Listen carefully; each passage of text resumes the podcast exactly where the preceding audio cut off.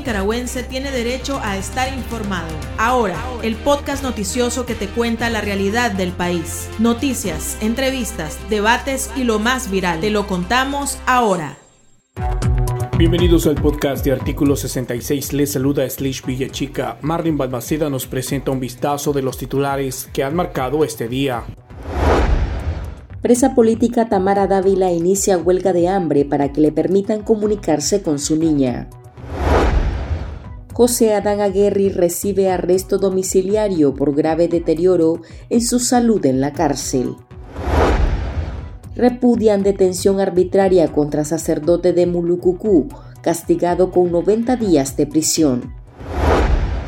En el pulso arman montaje para judicializar a Monseñor Rolando Álvarez. Iniciamos el podcast ahora correspondiente a este jueves 18 de agosto del 2022. Las 5 del día. Las noticias más importantes.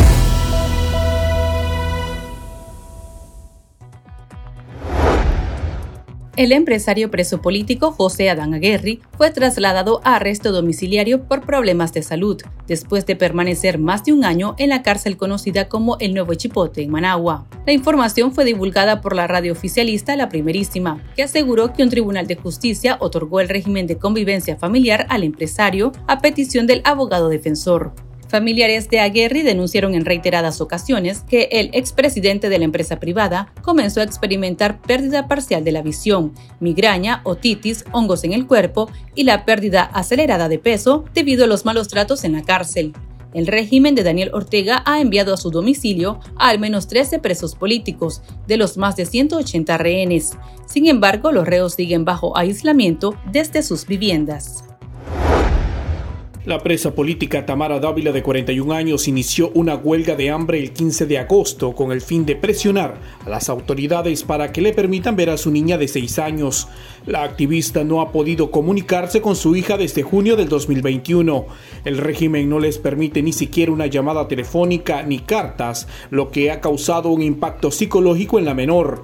La hermana de Tamara, Ana Lucía Álvarez, compartió un video que muestran dibujos y cartas que la niña no ha podido entregar a su mamá, a pesar de los siete recursos judiciales que la familia ha introducido y el régimen se ha negado a responder. Escuchemos a Ana Lucía Álvarez y la defensora de derechos humanos Vilma Núñez Escorcia, presidenta del CENIT, quienes se refirieron a la situación en conferencia de prensa virtual.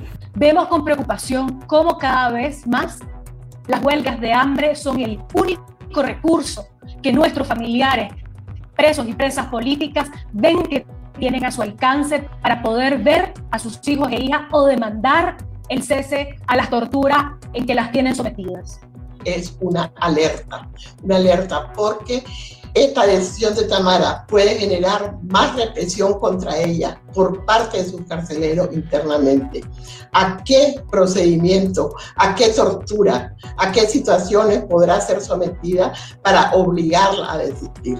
No solamente a través de convencimiento, sino que a través de acciones concretas. Entonces, nosotros consideramos que Tamara está en este momento en un riesgo mayor que el que antes tenía.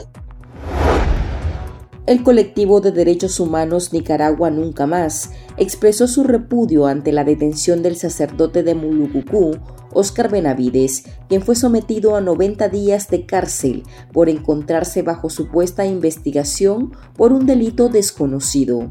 Los defensores manifestaron que el arresto es arbitrario, basado en imputaciones infundadas y con una disposición procesal penal inconstitucional en un contexto de criminalización contra religiosos de la Iglesia Católica.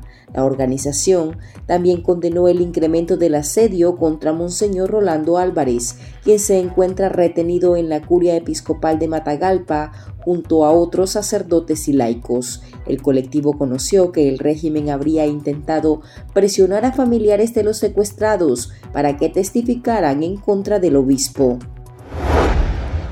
La policía ha citado a opositores y feligreses de Matagalpa que han mostrado cercanía y respaldo a Monseñor Rolando Álvarez para que testifiquen en contra del líder religioso. Una fuente en condición de anonimato reveló artículo 66 que el régimen ya tiene una declaración escrita contra el obispo, a quien el régimen acusa de presuntamente organizar grupos violentos y mantiene retenido en la curia episcopal de Matagalpa junto a presbíteros y laicos. Entre las preguntas que los oficiales les hacen a los ciudadanos es si Monseñor les pedía que gritaran consignas y llegaran a respaldarlo.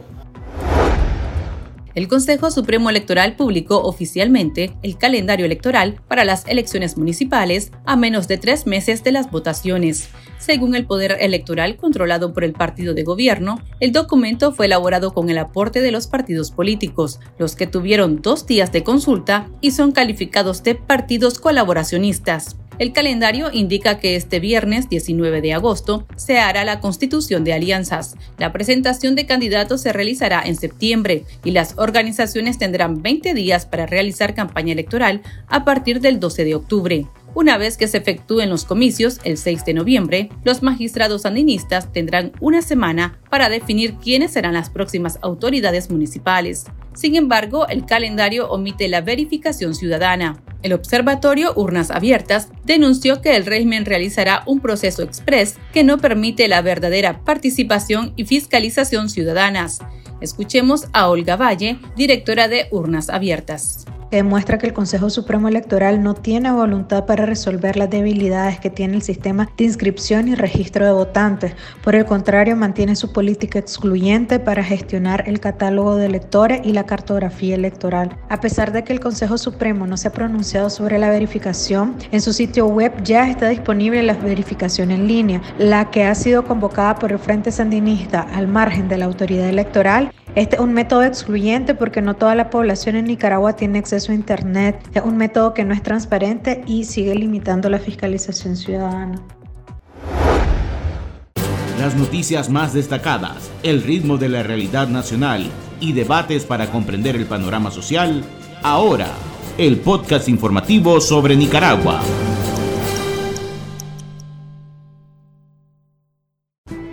8 de cada 10 personas de Nicaragua queremos vivir en libertad. Es nuestro derecho. Queremos ser felices. Demandamos respeto y cumplimiento de la Declaración Universal de los Derechos Humanos. Queremos vivir en paz, sin miseria ni opresión. Sobrevive la palabra y el camino, porque sos Nicaragua la guerrera del amor. Movimiento Autónomo de Mujeres.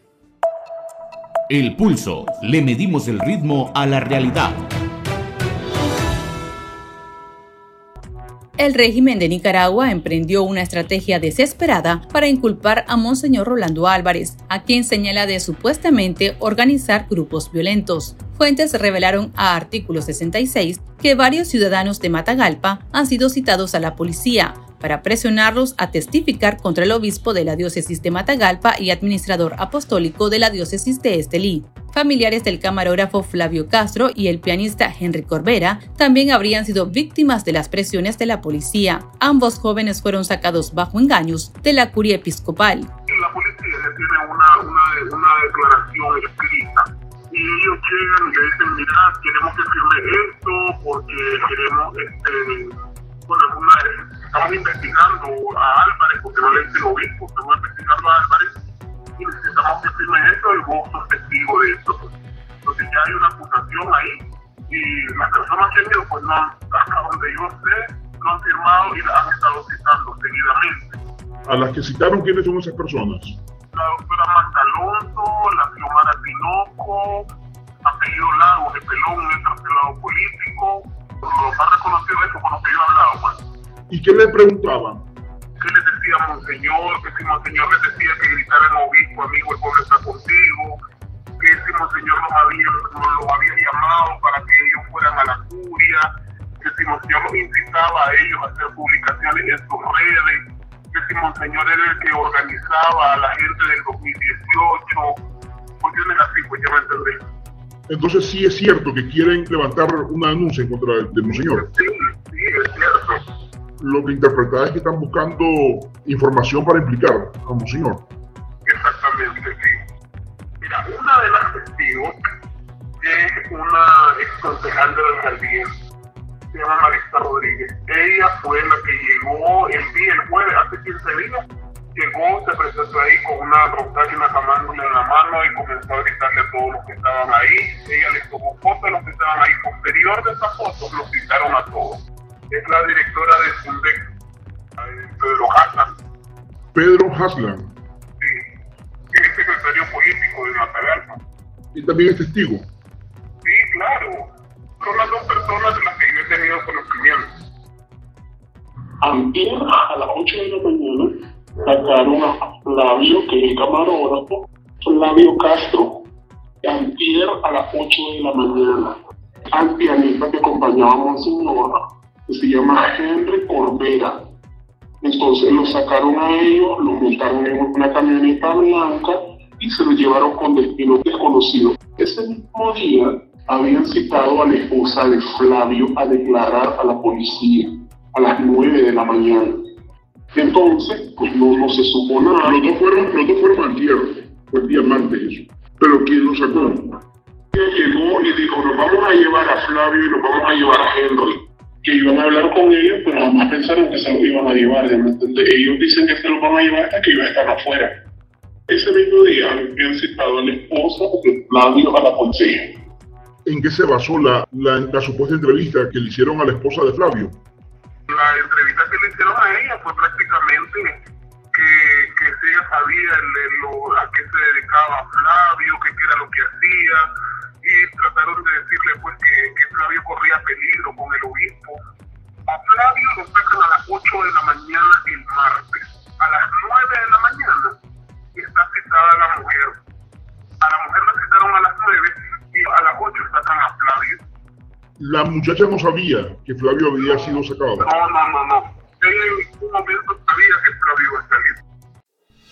Para estar al tanto del acontecer nacional y conocer las voces calificadas sobre la realidad nacional, ahora el podcast informativo sobre Nicaragua.